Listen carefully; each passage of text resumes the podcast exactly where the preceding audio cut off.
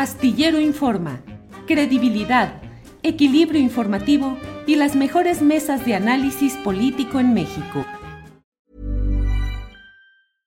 Hey, I'm Ryan Reynolds. At Mint Mobile, we like to do the opposite of what Big Wireless does. They charge you a lot, we charge you a little. So naturally, when they announced they'd be raising their prices due to inflation, we decided to deflate our prices due to not hating you. That's right. We're cutting the price of Mint Unlimited from $30 a month to just $15 a month. Give it a try at mintmobile.com slash switch. $45 upfront for three months plus taxes and fees. Promo rate for new customers for limited time. Unlimited more than 40 gigabytes per month. Slows. Full terms at mintmobile.com. Tired of ads barging into your favorite news podcasts? Good news. Ad-free listening is available on Amazon Music for all the music plus top podcasts included with your Prime membership. Stay up to date on everything newsworthy by downloading the Amazon Music app for free or go to amazon.com slash news ad free. That's amazon.com slash news ad free to catch up on the latest episodes without the ads. Eh, va a llegar con nosotros en un ratito más Daniela, Daniela Pastrana, que está invitada a participar con nosotros hoy, pero anda de viaje, acaba de aterrizar y en unos minutitos estará ya conectada con nosotros. Así es que vamos avanzando. Daniela Barragán, ¿Qué onda con Marcelo Ebrard? ¿Qué te parece lo que dijo? ¿Está pavimentando un hipotético, un potencial camino de salida? ¿Seguirá adentro? ¿Cómo ves esta telenovela color violeta? Porque ya ves, Daniela, que también está utilizando una distinción cromática violeta. Daniela. Híjole, pues es fuerte. De entrada podría eh, señalar eso. Se lanza fuerte Marcelo contra, contra Claudia Sheinbaum, pero también como que obedece a cómo ha venido comportándose Marcelo, siempre eh, adelantándose, yendo un paso hacia, hacia adelante conforme a los tiempos y este, por ejemplo, es el primero en renunciar y eso obliga a que los demás renuncien. Y ahorita, un día antes de que ya se definan las encuestas eh, que van a definir al candidato, pues él ya sale a ponerle ese, ese tinte a todo el asunto. Se lanza fuerte porque no solamente es, eh, pues, decir que ya es Claudia o es él, sino que da dos acusaciones que obliga primero a mostrar más pruebas y además obliga a, esas dos, a, esos dos organismos a defenderse. Me refiero a la acusación que hace primero al gobierno de la Ciudad de México de estar eh, dando recursos para la promoción de Claudia Sheinbaum y también obliga, y creo que él es consciente de ello porque es un político con, con, mucha inteligencia, obliga al gobierno federal y a una parte importantísima del gobierno federal, que es la de los programas sociales, a demostrar que lo que señaló Ebrard no es verdad, porque lo que señala es delicado. Dice que, o sea, los que están encargados de los programas sociales están operando al mismo tiempo a favor de Claudia Sheinbaum, llevando un supuesto mensaje de que el presidente eh, les está pidiendo que, que, la que sigue es Claudia, que Claudia es la buena. Entonces, eh, pues obliga ya, a como decía, a la Ciudad de México y al gobierno del presidente López Obrador a rendir cuentas. Y también, eh, pues va a ser interesante eh, saber qué es lo que señala eh, Mario Delgado, que ojalá no se esconda y, y, de, pues hable al respecto, porque a esto de Marcelo lo más seguro es que se sume, por ejemplo, este Ricardo Monreal. Del otro lado ya vimos a Dan Augusto y a Noroña y a la misma Claudia diciendo que ella no va a hablar mal de sus, de sus compañeros, a Noroña molesto, diciendo que, que los ningunea Marcelo al decir que la competencia solamente es entre él y Claudia. Entonces, eh, sí está eh, poniendo en apuros a más de uno con esta conferencia que también eso lo debe saber Ebrard. Hace el anuncio de que tenía que dar un mensaje importante y en automático ya todo, eh, muchas voces empezaron a especular diciendo que ya era la salida de Ebrard del movimiento. También eh, todo el mundo dice, ah, es que por algo el Movimiento Ciudadano todavía no le da el sí al PRI, PAN y PRD. Eh, eso también termina por decir mucho del ex canciller que mucha gente espera que en cualquier momento ya confirme que efectivamente sí se va a ir de Morena, como muchos apuestan a que lo va a hacer. Eh, va a ser ahora eh, necesario eh, saber cuál es el siguiente paso de Marcelo, porque aunque no se hagan públicas las encuestas que se van a seleccionar el día de mañana para estos ejercicios espejo, pues si salen las que él no quiere que salgan, pues obvio va a poner el grito en el cielo. Y va a ser interesante también porque eh, a mí me llama mucho la atención como Marcelo, eh, al momento de decir que él es el que va primero en las encuestas, muestra como ejemplo una sola encuesta, que es esta de Rubrum, que sabe, o sea, que es relativamente nueva, que viene eh, buscándola fácilmente en su página de internet, es de un sitio que también ofrece servicios de consultoría y promoción política. Eh, es una eh, encuestadora nueva que se hace de manera automática y es la única que ha puesto como ejemplo Marcelo, o sea, va a ser entonces necesario que él diga cuáles son esas otras encuestas que lo ponen a él por arriba, porque también esta es otra lectura de que pues ya se está adelantando para eh, tener una justificación de una derrota que puede ser apabullante. Ya eh, estamos a muy pocos días de que, de que esto tenga desenlace, entonces, eh, pues, o sea, para, en, resumen, primero va a ser interesante ver cómo el gobierno federal va a tener que responderle al propio Obrar. Y lo otro es pues que ya pues se decida si esta conferencia, que bueno, conferencia no, porque ni siquiera dio espacio a, las preguntas, sino en este evento, en este anuncio que él da, hacia dónde quiere ir, hacia ya ir eh, poniéndose colchoncitos en esa derrota que, por ejemplo, la encuesta de Buendía y Márquez también no lo coloca eh, muy por debajo de, Claudia, unos 13 puntos abajo, si no mal recuerdo. Entonces, eh, pues le mete un muy mal sabor a esta última parte y la más importante de, de la contienda, pero pues pone, pone a varios en aprietos y vamos a ver qué es lo que ocurre ya eh, en, eh, rápidamente, es el día de mañana que, se deciden las encuestas, a ver si queda contento, a ver si queda satisfecho y ojalá que muestre otra, otra encuesta más que, le, que soporte sus dichos, que no sea esta rubro. Bien, Daniela, gracias. Arturo Cano, ¿qué opinas de las declaraciones hoy, el mensaje que dio Marcelo Ebrard, señalamientos de guerra sucia, de acarreo enorme, monumental a favor de Claudia Sheinbaum. Dice él que brigadas diciendo que mm, el deseo del presidente López Obrador es que se apoye a Claudia. Arturo, es eh, una especie de ir preparando una eventual salida de Morena hacia otro rumbo, uno y dos, los ataques y los señalamientos son solamente, o las em, descripciones críticas son solamente a Claudia o en el fondo son también al presidente López Obrador. Arturo. Son ventanas de oportunidad más que descripciones críticas. sí, no, pues sí. No, Julio, eh, fíjate que eh, me, recordó un poco el, discurso, el fraseo de Marcelo, me recordó un poco al PRD de los 90, eran el tipo de quejas que, eh, que, se, que enderezaba el, el, partido del Sol Azteca, como le decíamos entonces, en contra del PRI, un PRI en el que, en el que militaba Marcelo Ebrard, por cierto, Este, y, pero ya intercambiando mensajes con algunos amigos, este, pues, pues venimos a traer a cuento que nos recuerda también a Manuel Camacho. Mm, este, claro. Digo, eh, eh, Marcelo será, no, no, puede separarse del sino de Camacho el sino de Manuel en el, sentido del destino, ¿no? parece, eh, un día antes de que mataran a Colosio, eh, Camacho aprovechó un evento enorme de, maestros, estaban reunidos incluso maestros de todo el continente, porque era una reunión de, de la Confederación de Educadores de América, organizada por su amiga amiga de Camacho y también de Marcelo el Gordillo, y aprovechó ahí para dar una, una conferencia levantando expectativas, moviéndose en esos terrenos eh, pantanosos de ya hay candidato, pero hay otro que está suspirando, en fin. Eh, y, bueno, todos sabemos lo que pasó. Al día siguiente mataron a Colosio. Eh, Colosio se acabó, pero con él se acabó Camacho también. Entonces, es este estilo que le viene desde, el grupo político con el que se formó, de, de estirar la liga, de chantajear permanentemente, eh, sin atreverse a dar el paso definitivo de la ruptura. O sea, yo no veo a esas alturas del partido a dónde se podría ir eh, Marcelo Ebrard. Todavía hay un resquicio, quizá por ahí, el movimiento ciudadano pero no está del todo claro.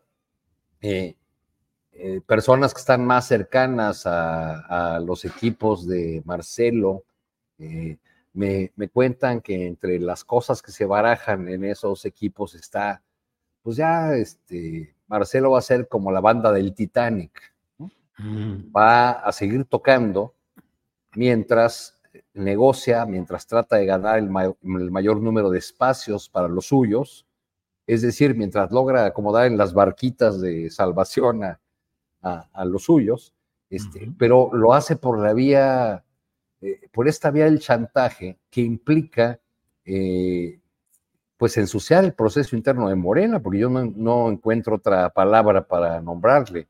Está acusando al gobierno de Andrés Manuel, porque no es solamente a Martín Batres o a Ariadna Montiel, al gobierno de Andrés Manuel, de hacer una operación para favorecer una candidatura que es exactamente lo mismo de, lo que acusa la oposición al gobierno de López Obrador.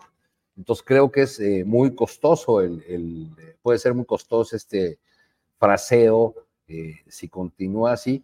Y bueno, pues eh, me, parece que, va, va, a seguir tocando mientras este transatlántico, este sueño de que alguien del equipo de Camacho llegaría a la candidatura presidencial, eventualmente a la presidencia, se va desvaneciendo. Las encuestas que yo he mirado eh, serias, digamos, estas que no, que no buscan influir o, eh, levantar fuegos artificiales, pues muestran, a pocos días del ejercicio de encuesta una ventaja de Claudia Sheinbaum de que ronda los 10 puntos.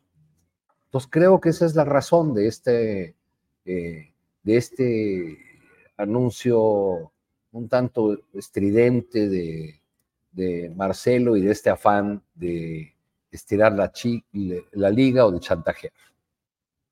Bien, Arturo. Eh, Daniela, ¿y qué en las estimaciones? Esto abre eh, el espacio para especular y para analizar aritméticamente algunas cosas. La eventual salida de Marcelo Ebrard, ¿crees que dañe suficientemente el proyecto de continuidad de la 4T? O dicho de otra manera, ¿le haría un hueco importante a Claudia, si es que finalmente Claudia fuese quien quedara como aspirante presidencial de la 4T? ¿Le haría un hueco fuerte o se diluiría esa fuerza, es decir, qué tanta base social y qué tanta fuerza podría tener por sí mismo en otro partido Marcelo Ebrard. Muchas especulaciones, pero así anda el abarrote, Daniela.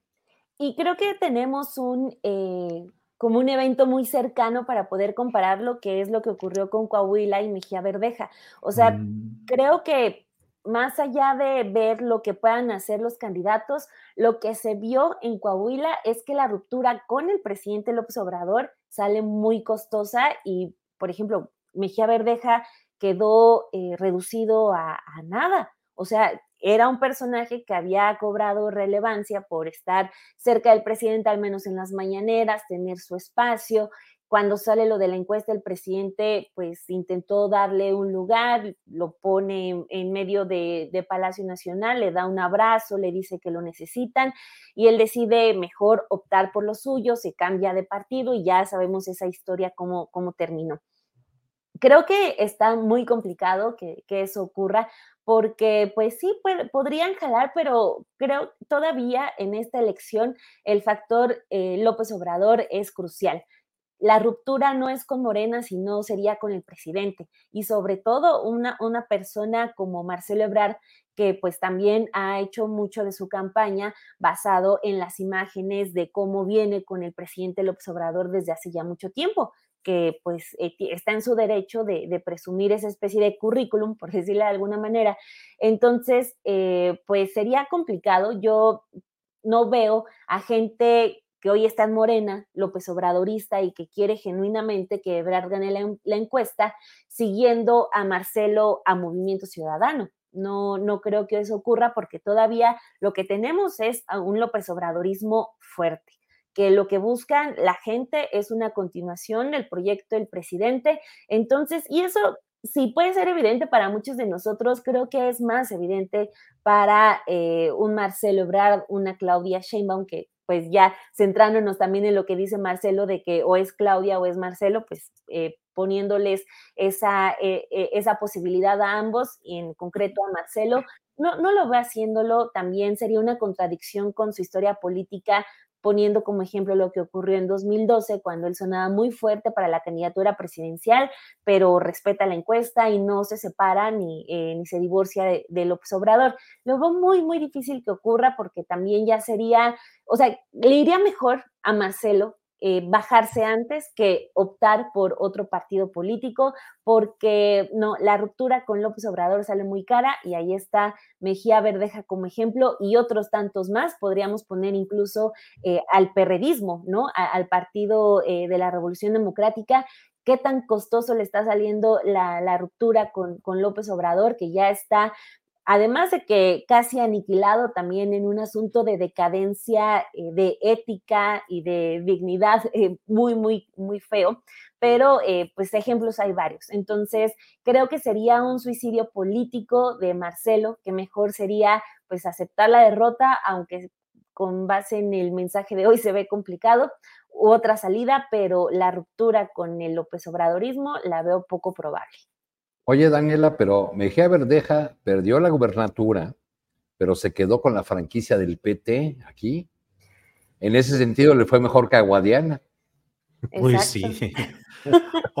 oye, Arturo, ¿y cómo ves? ¿Cómo verías a Marcelo Ebrard en el movimiento ciudadano? ¿Crees que sería redituable y crees que le podría abrir un hueco a Morena y sus aliados, siendo Claudia quien quedara?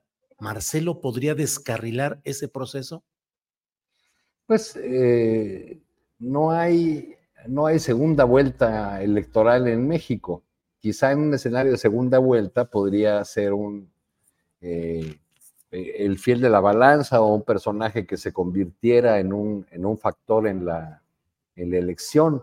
Yo no, yo no veo si, eh, primero, si realmente hubiera interés de Dante Delgado, el dueño de la franquicia de, de Movimiento Ciudadano, eh, de llevar a Marcelo como candidato, habría que ver qué tanto pesan eh, eh, negativos como los que se generarían con una ruptura, porque entonces se hablaría de Marcelo como un traidor, poco confiable para un bando y otro para el bando que abandona y para el bando que quiere encabezar, es decir, de la oposición.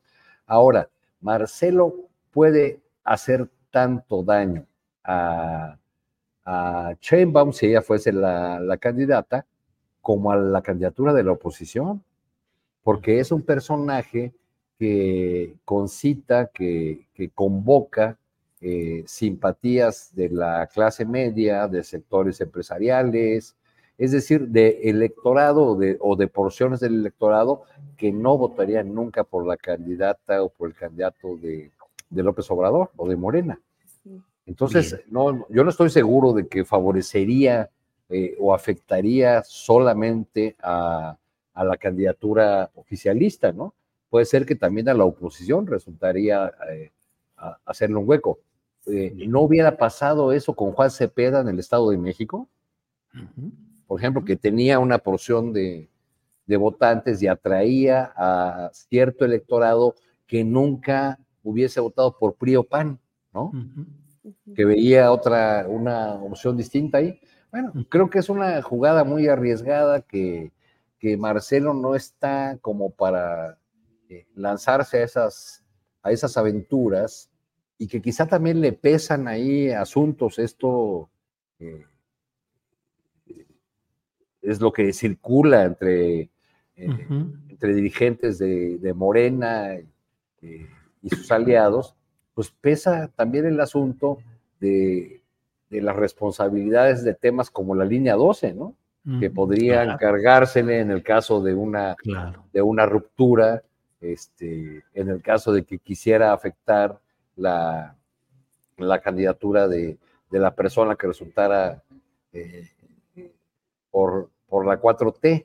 Ahora, ¿cómo valoraría la ciudadanía, los, los electores, a alguien que, que rompe y que abruptamente ofrece otra, otra opción, este, siendo que lleva cinco años todo el sexenio diciendo que comparte el proyecto, que, eh, que, el respaldo al presidente López Obrador es genuino porque se comparten las, las causas, la manera de ver el país y de, y, de eh, buscar las, las, salidas o las soluciones a sus problemas.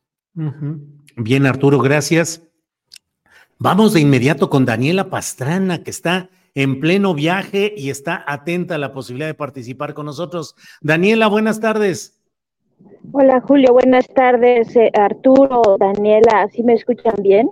Sí, te escuchamos bien. Daniela, estamos hablando de las declaraciones que hizo hoy, el mensaje que hizo Marcelo Ebrard, señalando eh, acarreo monumental a favor de Claudia Sheinbaum, exigiéndole a Morena, a la directiva de Morena, que cese de hacer estas prácticas, que termine con la simulación. ¿Cómo ves el caso de este mensaje de Marcelo Ebrard? ¿Es un anuncio de una salida anunciada? ¿Seguirá adentro de Morena? ¿Cómo ves las cosas, Daniela? Fíjate, Julio, que yo los vengo escuchando atentamente y coincido bastante con el diagnóstico que hacen Arturo y Daniela. Yo creo que Marcelo eh, ha estado jugando a estirar la liga todo lo posible, todo el tiempo, eh, pero que pues yo pienso que es un hombre inteligente que difícilmente, eh, o sea, rompería si, a menos que realmente quisiera tener como un suicidio político, ¿no? O sea, yo no le veo posibilidades ni con Movimiento Ciudadano, ni, ni, ni sin, ni con, por, por la vía libre de conseguir solo la presidencia. Ya, porque eso es claro que, que, que eso, pues, él solito no tendría esa fuerza, por más que lo apoyen o lo pudieran apoyar ciertos sectores eh, que tienen interés, o sea, que tienen un interés este, eh, de que no sea alguien que, continúe literal el, proyecto de López Obrador, ¿no? Eh, entonces yo lo que creo es que él, él se eh, ha jugado a mantener, a estirar la liga, a poner a todos a jugar como al son de él. Y lo que me parece muy curioso es que todo el tiempo están pensando, siempre lo ven como alguien que va a terminar traicionando. Al final, creo que esto que decía Arturo, que algunos eh, están eh, que, que, que, esta figura del traidor para, no, no, genera confianza ni en un lado ni en otro. Pero me parece que, que está jugando también un juego arriesgado porque al final de cuentas, pues lo que puede terminar haciendo es pues, haciendo mucho daño, ¿no? Y torpedeando eh, la posibilidad de tener un triunfo más fuerte de parte de, de Morena que va a necesitar, si es lo que quieren cumplir con su plan C de, y sus y, sus reformas constitucionales, pues van a necesitar una fuerza, que las cosas que vienen pues no son fáciles, ¿no? Entonces necesitarían una, una fuerza común y, puede hacer mientras mucho daño en esta interna, que no es interna, no sé cómo llamarle, la verdad. Daniela, ¿y ves eh, la posibilidad de que una escisión de Marcelo pueda ser hacia dónde? hacia, digo, ya nos dijiste pues la coincidencia en que sería un suicidio, pero finalmente la ambición a veces es muy fuerte. Arturo Cano recordaba el caso de Manuel Camacho Solís que generó toda aquella crisis de 1994. Digo, no la generó él solo, fue inducida, según mi punto de vista, por el propio Carlos Salinas de Gortari, pero en fin, ¿qué tanto estamos en escenarios de mucha incertidumbre, de volatilidad política, Daniela? Pues eh, sí, todos, obviamente todo el tiempo hemos estado pensando en Camacho Solís, pero justamente pues Camacho Solís nunca logró ser presidente, ¿no?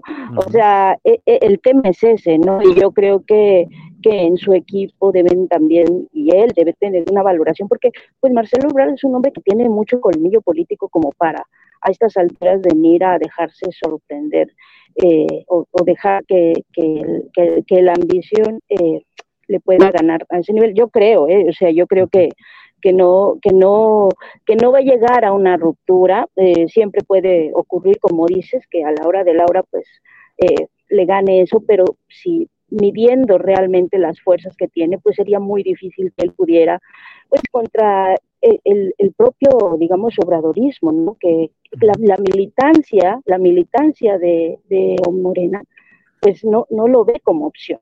Lo ve como opción la gente que eh, pues nunca fue precisamente militante, que está en un sector de la población que lo ve como un, puente moderado, con, con, liberal, por supuesto, eh, pero que no, que no lo ven como opción. Entonces él solo no lo sé. La opción que tendría, obviamente, quienes están, eh, o lo que se ha pensado y visto y, sentido como posibilidad es el movimiento ciudadano, eh, pero también creo que en movimiento ciudadano hay otros que quieren, que podían sin, sin la historia política de Marcelo Ebrard, pues tener más posibilidades, ¿no? Justo por la novedad.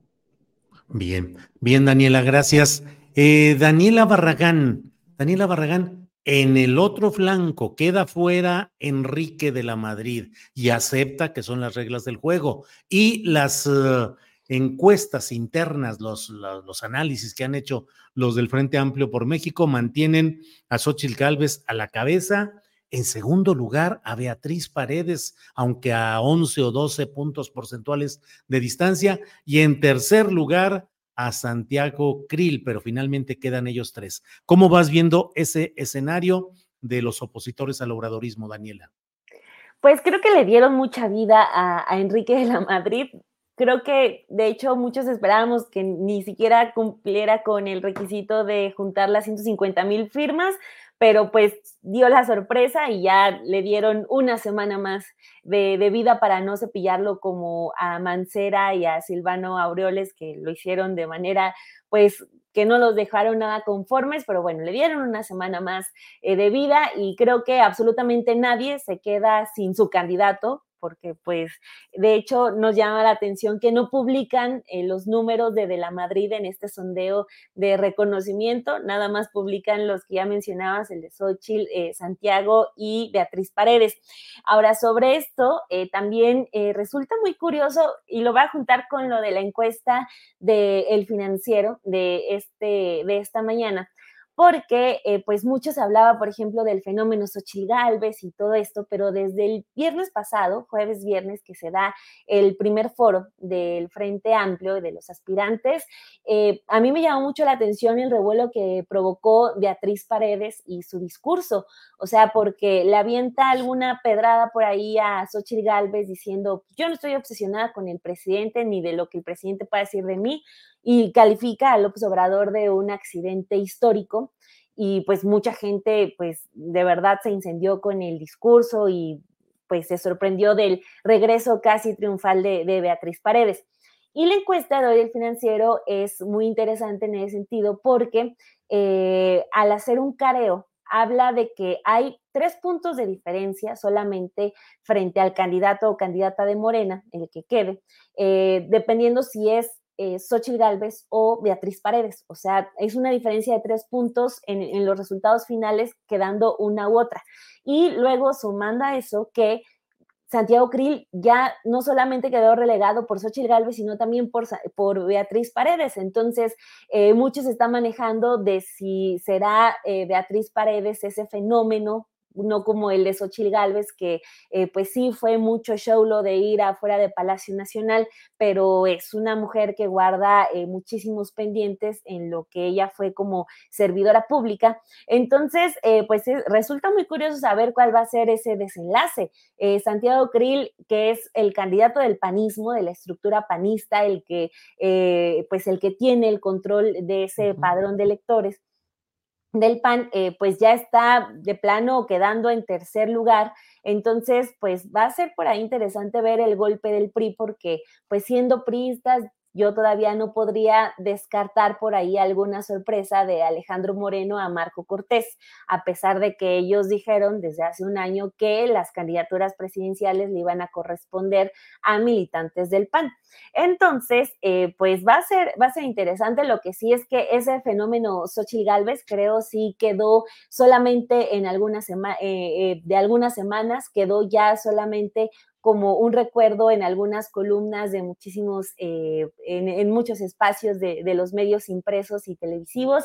Entonces, pues ahora sí, creo que Xochil Gálvez puede empezar a preocuparse por Beatriz Paredes y es otra que se le va, al parecer, todavía no sabemos, pero creo que sí se le está complicando todavía más a Santiago Krill, que ya quedaría como ese eterno aspirante a candidato, porque pues así como van los números, la encuesta del financiero y lo del sondeo de reconocimiento del Frente Amplio, no le va nada bien. Entonces, pues toca esperar a los siguientes espacios que vayan a hacer, sobre todo en la seguridad, que también no me quiero quedar sin mencionarlo, de que quedé muy sorprendida de que no fuera Día de los Inocentes, por esta noticia de que Francisco Javier García Cabeza de Vaca iba a ser su asesor o consejero de seguridad. O sea, de plano. Tired of ads barging into your favorite news podcasts? Good news. Ad-free listening is available on Amazon Music. For all the music plus top podcasts included with your Prime membership. Stay up to date on everything newsworthy by downloading the Amazon Music app for free or go to amazon.com slash news ad free. That's amazon.com slash news ad free to catch up on the latest episodes without the ads. ¿No te encantaría tener 100 dólares extra en tu bolsillo? Haz que un experto bilingüe de TurboTax declare tus impuestos para el 31 de marzo y obtén 100 dólares de vuelta al instante. Porque no importa cuáles hayan sido tus logros del año pasado, TurboTax hace que cuenten. Obtén 100 dólares de vuelta y tus impuestos con 100% de precisión. Solo con Intuit TurboTax. Debes declarar para el 31 de marzo. Crédito solo aplicable al costo de la presentación federal con Turbo Tax Full Service. Oferta sujeta a cambios o cancelación en cualquier momento.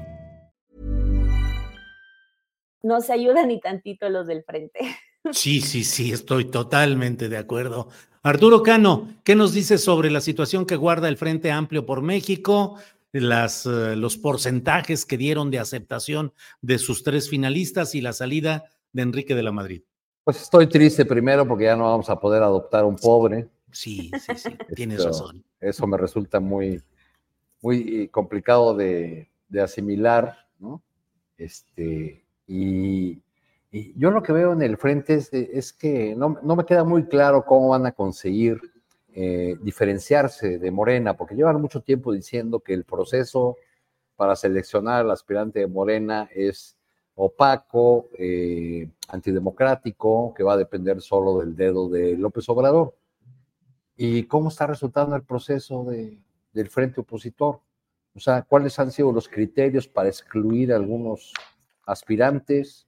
Eh, que hubo dudas sobre la manera como obtuvieron las firmas, pero cuáles fueron esas dudas, cuáles fueron las, las pruebas. Eso da eh, cabida a especulaciones y a versiones que circulan, como por ejemplo el hecho de que sacaron a Mancera de la encuesta porque eh, tenía o registraba un mayor conocimiento en las encuestas que Xochitl Galvez, lo cual es muy probable porque pues Mancera fue eh, seis años jefe de gobierno de la Ciudad de México, lo cual es una, eh, pues una gran vitrina para, para exponer a un personaje público pero ese fue el criterio. ¿Cuánto va a pesar la encuesta? ¿Cuánto la votación?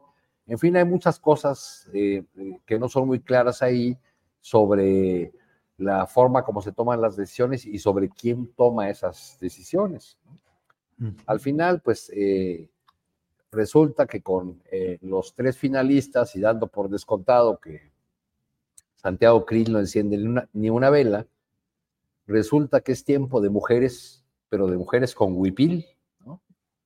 Porque pues ahora van a ser, van a ser Beatriz, Ochil y Claudia, que también le gusta este, utilizar esas, esas prendas tan, tan hermosas.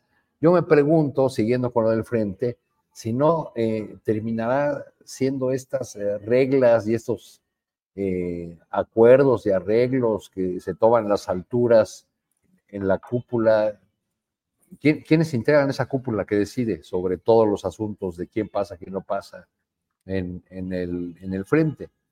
A, lo mejor termina siendo muy dificultoso para, eh, o termina poniendo reglas como aquella del reto imposible, que era eh, el, aquel concurso de televisión de Sube Pelayo Sube, que encabezaba Luis Manuel Pelayo, un actor y y conductor de televisión, que por cierto fue padrastro de Beatriz Paredes. Había un, había un, este, un poste al que le ponían una sustancia, un cebo, y entonces un pobre padre de familia trataba de subir, la mayor parte de las veces no lo lograban, y las cámaras se enfocaban a los rostros de los niños, cómo se iban descomponiendo y cómo lloraban porque su padre no había podido este, subir eh, eh, el, el, palo encebado para, para, ganar el premio. Entonces, me parece así que le, así le han hecho algunos de los aspirantes eh, de estos entusiasmados que se apuntaron en la probable candidatura del frente opositor. Y, y muy curioso que sea Beatriz Paredes, que, que desde mi punto de vista representa poco en el PRI. Digamos, no, no es un personaje que dentro del PRI, no estoy diciendo la percepción pública sobre su imagen, que dentro del PRI represente a un sector eh, poderoso. En todo caso, Beatriz Paredes dentro del PRI representa a aquellos priistas que le pavimentaron el camino a Peña Nieto, ¿no? Sí. Eh, para, que, para que se hiciera de la candidatura presidencial. Pero bueno, pues así están las cosas con el, con el frente opositor. Sube Mancera, sube, o alguno de esos gritos podría. Sube Silvano, sube. Sube Silvano, sube. Daniela Pastrana, ¿cómo ves el ámbito del Frente Amplio por México? Los porcentajes que han dado a los tres finalistas en el orden Xochitl, Beatriz Paredes y Santiago Krill, y la salida de Enrique de la Madrid. Daniela.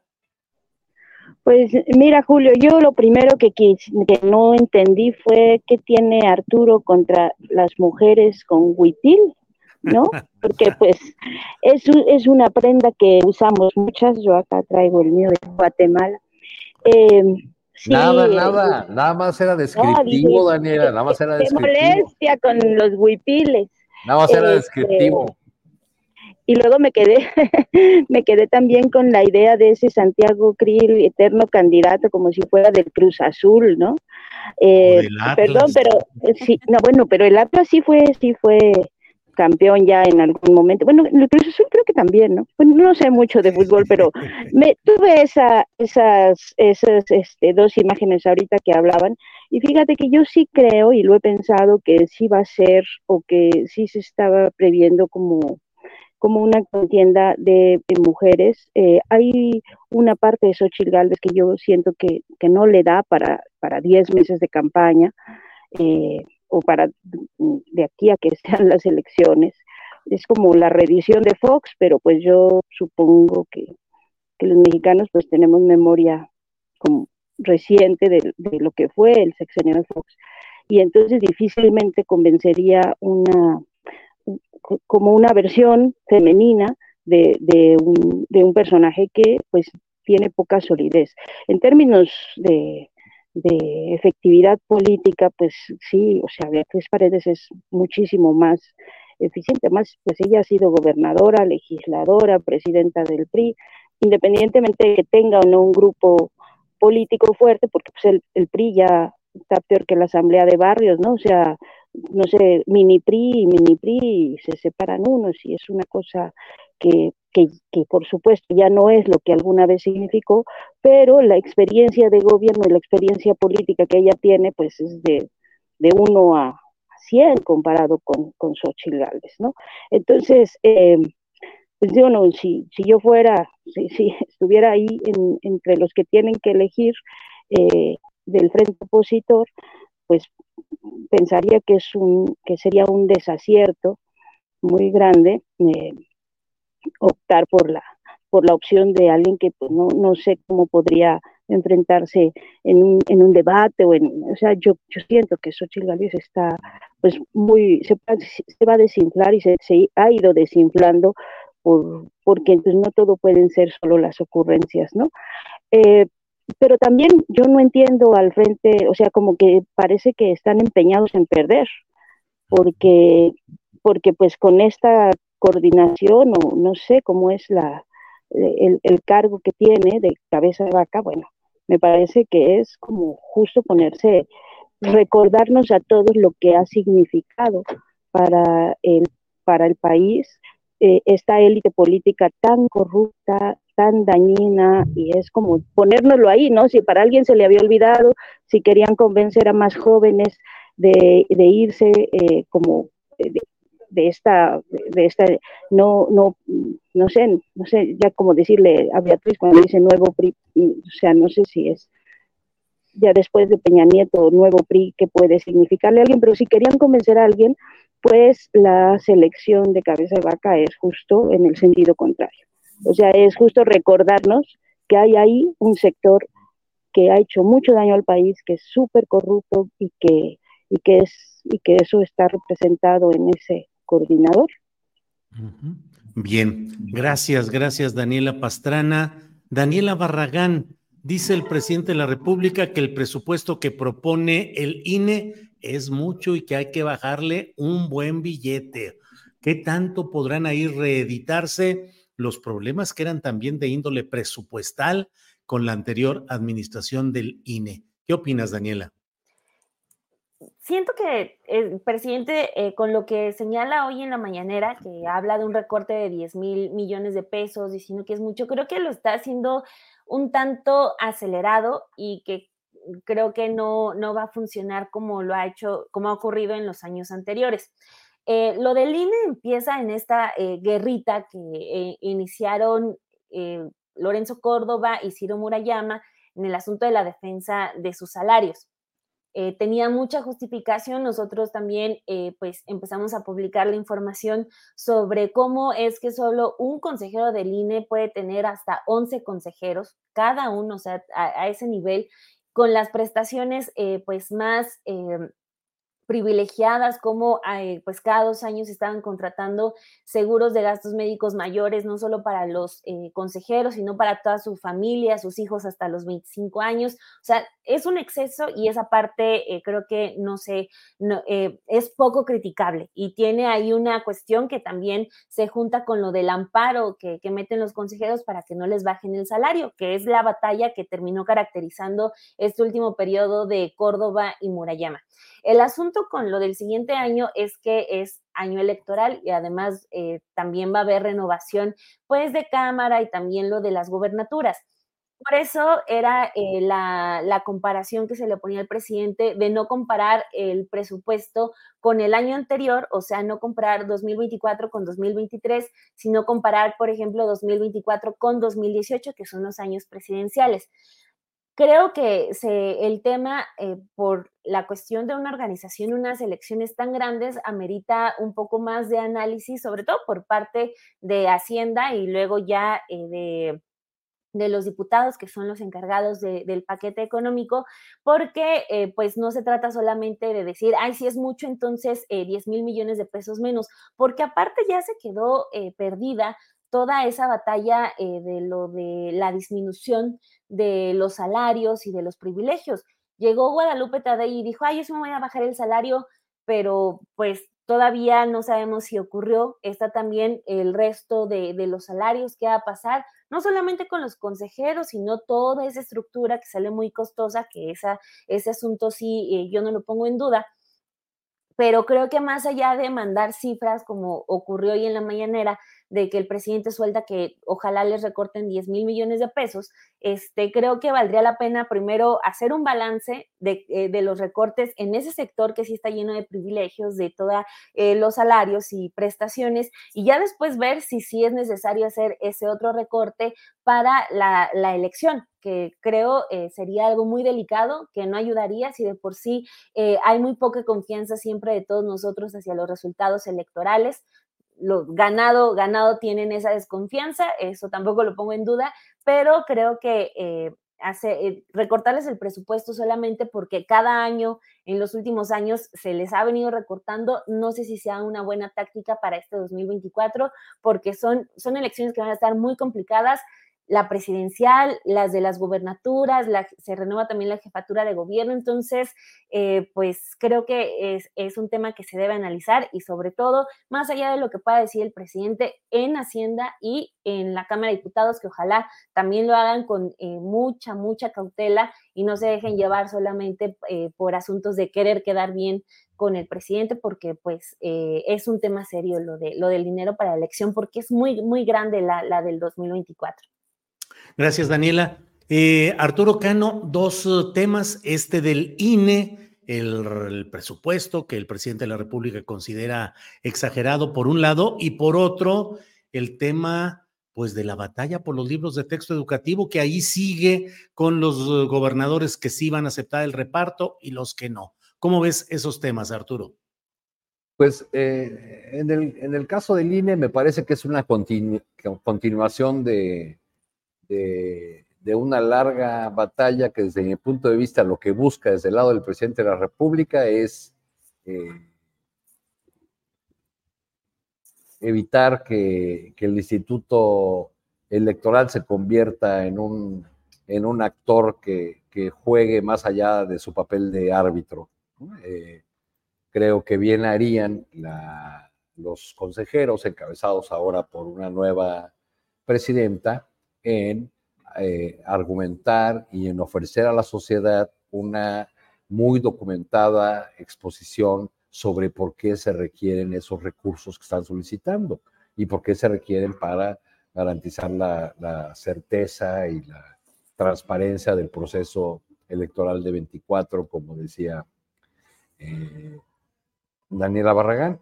Y en el caso de los libros de texto, pues creo parece ser que es un conflicto que va para largo, que se va a estirar esta, esta bronca eh, y que va a, a durar un, un, buen número de meses, así como, así como duró la polémica por los libros de texto gratuito cuando aparecieron en 1959, 60, como siguió con la reforma educativa de Echeverría en 1975. Hay dos planos eh, distintos que quizá para efecto de análisis deberíamos eh, considerar. Por un lado está la polémica puramente ideológica, ya muy en, clave de 2024, eh, de, dos bloques que se, que se sumergen en una discusión que no tiene que ver con el fondo del asunto y que incluso tiene sus ribetes eh, un tanto chuscos por ese tipo de, acusaciones vertidas desde televisión azteca y, otros medios de comunicación y por asociaciones de padres de familia, en el sentido que los libros son comunistas, bla, bla, eh, reviviendo fantasmas ya desaparecidos o hablando de, o levantando cortinas de hierro donde ya hace mucho, donde hace mucho cayeron. Y por otro lado está el cumplimiento de ciertos requisitos que debió haber observado la Secretaría de Educación Pública, de ciertos plazos y, procesos que se quieren eh, reemplazar por la vía de, de decretos. De, ¿cuál, ¿Cuál es eh, una parte del origen de este conflicto? Que eh, un día, eh, el fin de semana anterior al nombramiento o a que Leticia Ramírez, la secretaria de Educación, asumiera su cargo en reemplazo de Delfina Gómez, el eh, jefe de la oficina de la Secretaría, uh -huh. este, que había sido dejado ahí por Esteban Moctezuma, que Delfina eh, conservó, Rafael Flores, hizo publicar en el Diario Oficial de la Federación un decreto de la CEP en el que establece los plazos para que entre en vigor el plan de estudios eh, de manera escalonada, en primero de primaria y primero secundaria primero, el, el, y así como otros puntos como las pruebas piloto, etc. ¿Por qué hizo eso el, este personaje, eh, que, que, fue una herencia de Luis Maldonado, el secretario de gobierno de, de Puebla durante el gobierno del del extinto gobernador que se murió del, en el accidente de aviación, Moreno Valle, uh -huh. pues yo creo que solo él y Delfina lo saben, porque eh, debió haber sido ya un tema consensado con las autoridades que asumirían responsabilidades un par de días antes, pero parece ser que eh, quisieron dejar atados de, de manos a las, a las nuevas autoridades y a eso se ha sumado la existencia de, eh, en, la SEP de funcionarios que no responden a, a, la titularidad de la Secretaría, sino a a quien los puso en los cargos. Por ejemplo, eh, en los últimos sexenios era muy común que el segundo eh, cargo en la SEP, eh, más conocido incluso públicamente, fuese el subsecretario de Educación Básica, por el tamaño del pastel presupuestal y la responsabilidad que tiene. Ese cargo lo ocuparon personas como el yerno del Bester y como Lacfetz Molinar, en fin. ¿Quién es ahora la subsecretaria de Educación Básica? Ojalá alguien aquí del público nos pueda decir sin ir a Google cómo se llama, porque no se sabe. Son personajes que eh, desde mi punto de vista o no hacen nada o hacen algo como simplemente estorbar. Bien, Gracias. Vamos con Daniela Pastrana, que creo que ya está mejor acomodada cuando estamos llegando al final del programa, Daniela. Pero adelante, por favor. Estamos hablando de los temas del presupuesto del INE y de los libros de texto gratuito que sigue ahí esa batalla. Daniela Pastrana, por favor. Sí, Julio, ya logré llegar a un lugar que no me tengo que estar moviendo así. Eh, y para poder platicar esta última parte, mira, yo creo que en ambos casos tienen una coincidencia, que es la parte en la que puede tener razón eh, el presidente, la parte en la que podríamos coincidir, pero también los tiempos y los procedimientos. Eh, voy con lo del INE. El INE, yo creo que muchos podemos coincidir en que es demasiado oneroso, no solo la existencia, el, el, aparato del, eh, electoral, eh, digamos, que, funciona sin todos, o sea, permanentemente, pero también las elecciones. Nos salen muy, muy caros nuestros votos, ¿no? Y además es como absurdo, es totalmente absurdo que nos hayan convencido, es como cuando te, te dan la enfermedad y te venden la cura. Entonces, aquí para combatir el fraude, eh, te venden un instituto electoral muy oneroso, porque para que no haya fraude. Pero dices, bueno, es que eh, tú provocaste esta enfermedad, ¿no? Esta desconfianza que hay o que, se había de los, de, los procesos electorales en otras partes del mundo son bastante más sencillos, hasta por eh, por, por, voto electrónico, ¿no? Es bastante más simple la forma de, no necesita tantos seguros eh, el proceso de ir a votar. Y aquí pues nos sale muy caro porque hay 100 mil seguros y 100 mil cosas que hay que, que, eh, irle como para cuidar que no haya, que no haya fraude pero insisto, es este, e, esa parte que sí puede ser eh, que, sí podemos, digamos que coincidir con eso, que sale muy caro, igual el sostenimiento de los partidos políticos, eh, de pronto parece que ya no está en tiempo, ¿no? O sea, porque efectivamente, como decía Dani, pues estamos ya con la, con la campaña, con la contienda enfrente, es una, es una contienda muy, muy grande, o sea, no solo en la presidencial, son las gubernaturas, son las, las alcaldías, es el legislativo, y es muy grande, con un aparato que pues así ha venido funcionando, así ah, se requiere que se desplieguen las cosas que se han desplegado, porque pues no, no ha habido tiempo de, de, hacer esa transición hacia un sistema más sencillo. Entonces, como que recortarle ahorita en estas condiciones a mí me parece como un riesgo. Eh, y en el caso de los libros de texto, pues ya lo explicaba muy bien Arturo, yo pienso que que eh, eh, estamos entrampados y está entrampado el, el, tema jurídico en un asunto procedimental. No se están cuestionando los contenidos, por lo menos no desde los jueces, no desde la Corte. Se está cuestionando el procedimiento. La parte ahí de si tenían que cumplir tal plazo no tal plazo, si se sale un decreto. Y ahí está, y ahí seguirá entrampado porque pues los abogados son buenos para ir alargando así eh, los procesos judiciales y los pleitos judiciales, pero no es una discusión que los jueces estén teniendo sobre los contenidos, sobre el, reordenamiento, la reordenación de la reforma. Y yo de esa parte con la que me quedo y que sí me quiero quedar más allá de, de, terminará en acuerdo, o sea, terminará en acuerdo porque los libros se tienen que repartir, o sea, que los niños tienen que tener ese acceso eh, pero se va a alargar eternamente por el problema de si se hizo bien o si se hizo mal, pero eh, yo con lo que me quiero quedar, y es una cosa que, que la verdad me, ha, me, he sentido muy satisfecha, estuve yendo a las conferencias hasta ayer, eh, estas de la tarde, y el trabajo, la reivindicación que han hecho maestros y maestras de su propio trabajo, eh, con sus presentaciones de los libros, a mí me parece lo más rescatable de toda esta historia.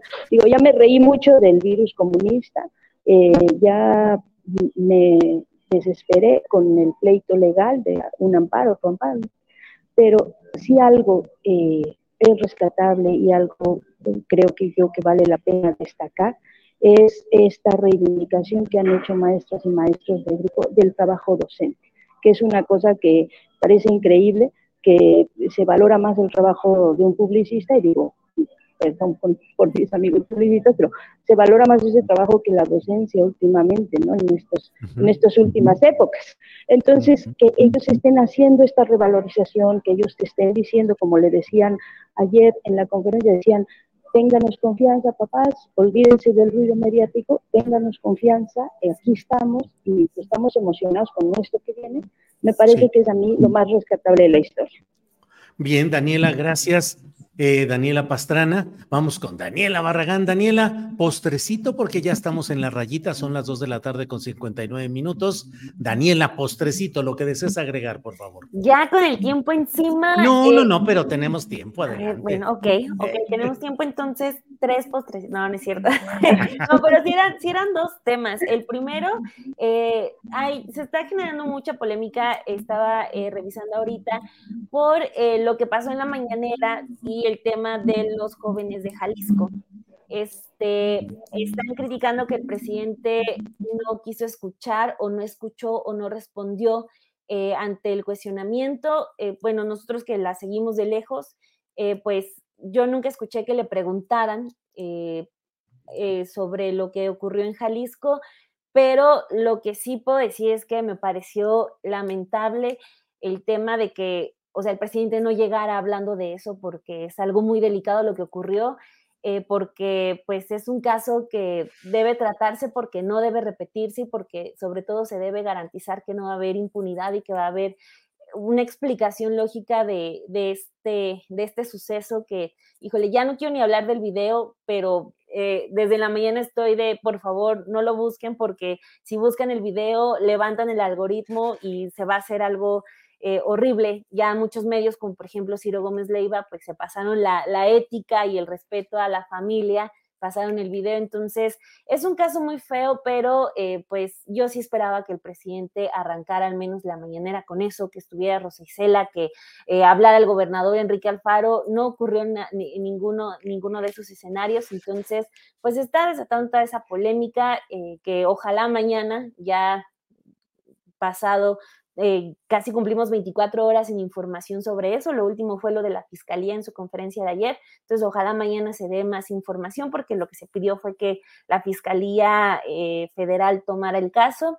Y este, lo otro también que es muy delicado, este, lo que están denunciando los miembros de la Comisión de la Verdad sobre los eh, archivos desaparecidos, por decirlo de alguna manera, del Archivo General de la Nación de estos documentos del Ejército, de Marina y del CISEN, que según estos tres organismos le dijeron al presidente López Obrador que ya los habían entregado y ya están demostrando que no, que no están cumpliendo con, con ese compromiso y pues es importante porque el GIEI justo se fue denunciando lo mismo, entonces ojalá este también sea un tema que, que se aborde en la mañanera pronto porque pues es un caso al que pues se le ha pedido que se le preste mucha atención, se le dijo al presidente con la salida del GIEI que habían enunciado opacidad del ejército, él lo negó, no dejó que respondiera a Luis Crescencio Sandoval en esa ocasión, entonces ojalá ya con todas las pruebas, con el informe que publicó la Comisión de, la Verdad para lo del asunto de guerra sucia, ojalá también ya se pueda hacer algo al respecto.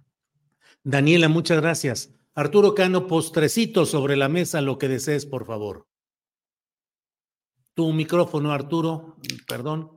Tal vez nosotros lo desactivamos por acá, pero ya está. Triste que desde medios de comunicación con impacto se dé vuelo a estas escenas y sobre todo eh, si lo hacen eh, personas, eh, directivos o periodistas que en el sección de Calderón firmaron aquel pacto de silencio en el que no se iba a hablar de mensajes del narco no se iban a difundir, ¿no? Algo, algo pasó en el medio que los hizo cambiar de, opinión al respecto. Pero eh, si me permite, yo quiero hacer un eh, postrecito personal. Este, eh, este viernes que sigue, viernes 18, presento el libro sobre Claudia Ochema, su biografía política, en Oaxaca, donde tengo muchos amigos y por eso quiero aprovechar para invitarlos. Va a ser amigos y amigas de, de Oaxaca en Estación Morelos, un espacio escénico eh, de muy buenos amigos y me van a acompañar ahí Isidoro Yesca, Ana Tejero eh, y, otros muy buenos amigos. Ahí los esperamos este, para recordar junto a las viejas consignas de los maestros de Oaxaca que han acuñado algunas de las mejores, los mejores gritos de protesta, como aquel de 1980 que decía, carajo, carajo, qué caro está el tasajo. Híjole, Arturo, ¿a qué hora va a ser la presentación? A, las 5 de la tarde en, en, la capital de Oaxaca, Estación Morelos, que está en el centro. Bueno, andas de todo un rockstar viajero para arriba y para abajo, Arturo. Antes habla, ¿verdad, Daniela Barragán? bueno. Ya, ya Daniela Pastrana, por favor, postrecito para cerrar el programa de hoy. Daniela. Bueno, pues yo coincido mucho con lo que decía Daniela Barragán. Eh, o sea, sí creo que se tendría que tomar muy en serio este informe de, de, la Comisión de la Verdad, bueno, del mecanismo de esclarecimiento histórico. También creo que eh, todo lo que dijo, ¿no? Que el presidente debió poner más atención o debía dar información al gobierno federal de lo que ocurrió en Jalisco. Eh, bueno, del tema del video ni quiero hablar porque creo que Ciro hace muchísimo tiempo que perdió la brújula con ese tema. No es la primera vez que pasa ejecuciones así. Eh, o, videos de ese, de ese tipo, y, pero pues yo más bien a invitarlos a que estén atentos. Yo estoy aterrizando ahora en Guatemala, este domingo hay elecciones en Guatemala y en, Salva, en, en Ecuador, donde acaba de haber el asesinato de, un candidato presidencial hace unos días. Eh, y, y, pues después de lo que acabamos de ver en Argentina, el triunfo de la ultraderecha en la, en la primera ronda, pues creo que es importante, muy importante voltear a ver lo que está pasando en otros países de la región, sobre todo con los avances de los grupos de ultraderecha. Bien. ¿Es todo, Daniela? Yo no sé si se cortó la... Ya. ya. Con eso. Daniela, pues estaremos atentos. Sí, es que no supe si se había quedado pasmada la imagen o estábamos. Muy bien, pues Daniela Barragán, Arturo Cano y Daniela Pastrana, muchas gracias por esta ocasión en este miércoles 16. Muchas gracias y nos seguiremos viendo. Gracias. Tired of ads barging into your favorite news podcasts? Good news. Ad-free listening is available on Amazon Music for all the music plus top podcasts included with your Prime membership. Stay up to date on everything newsworthy by downloading the Amazon Music app for free or go to amazon.com slash news ad free. That's amazon.com slash news ad free to catch up on the latest episodes without the ads. ¿No te encantaría tener 100 dólares extra en tu bolsillo? Haz que un experto bilingüe de TurboTax declare tus impuestos para el 31 de marzo y obtén 100 dólares de vuelta al instante. Porque no importa cuáles hayan sido tus logros del año pasado, TurboTax hace que cuenten. Obtén 100 dólares de vuelta y tus impuestos con 100% de precisión. Solo con Intuit TurboTax. Debes declarar para el 31 de marzo. Crédito solo aplicable al costo de la presentación federal con TurboTax Full Service. Oferta sujeta a cambios o cancelación en cualquier momento. Para que te enteres del próximo noticiero, suscríbete y dale follow en Apple, Spotify, Amazon Music, Google o donde sea que escuches podcast. Te invitamos a visitar nuestra página julioastillero.com.